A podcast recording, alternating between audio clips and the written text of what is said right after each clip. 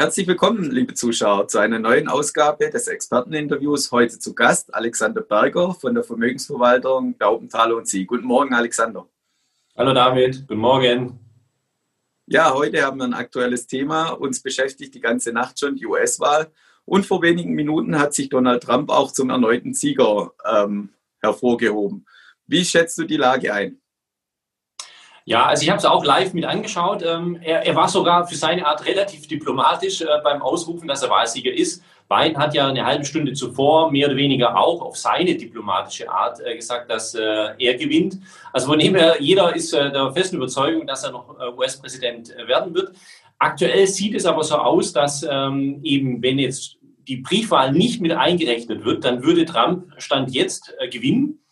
Ähm, natürlich hoffen die Demokraten hier eben auf ein sehr, sehr starkes Votum der Briefwähler und es wird halt dann eben auch erst die nächsten Tage dementsprechend dann mh, hm, auch fix gewertet, äh, fix ausgewertet sein.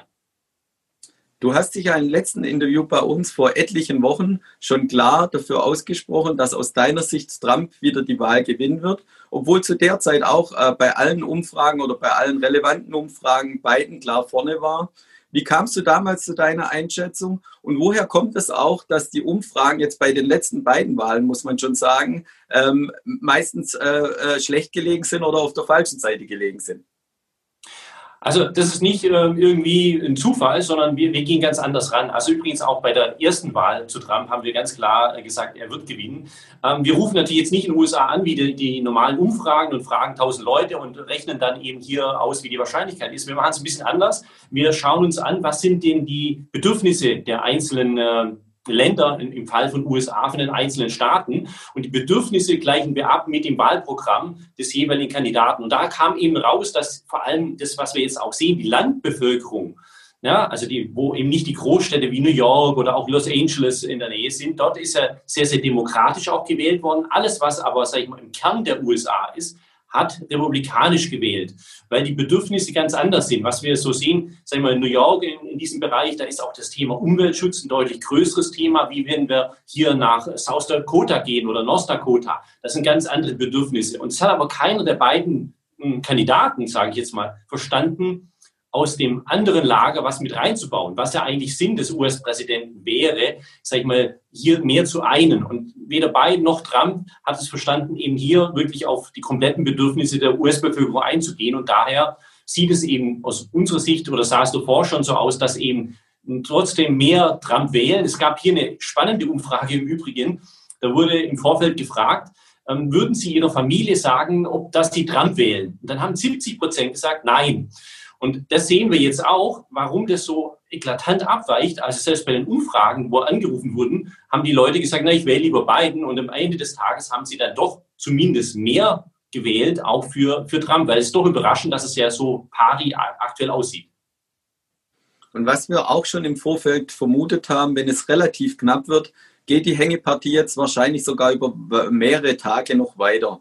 Wie schätzt du hierzu die Lage ein? Was wird in Amerika passieren und vor allem auch, wie werden die Börsen entsprechend reagieren?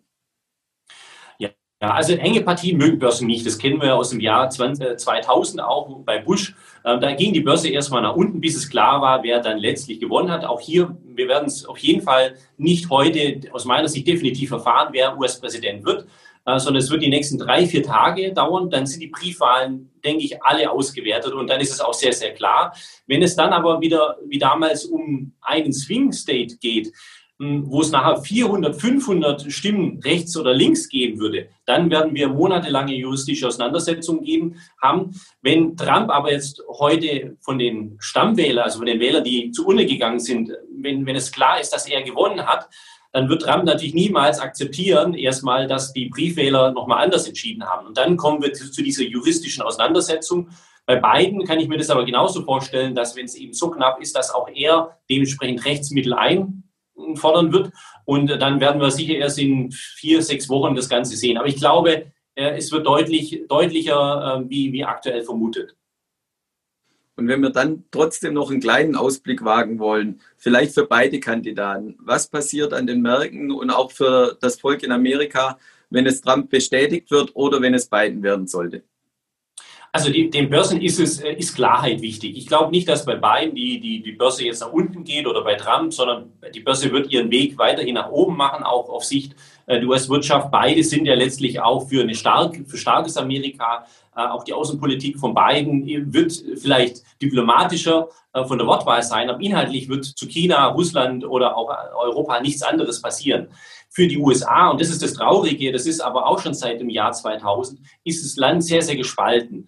Und das ist weiterhin der Fall. Und das ist vielleicht die größte Herausforderung, egal wer am Ende des Tages gewinnt. Man muss, sage ich mal, diese Wählerschaft, die sehr, sehr weit auseinandergedriftet ist, wieder zusammenbringen, um den Erfolg der USA langfristig zu steuern, weil sonst wird die USA langfristig hier wirtschaftlich zurückkommen.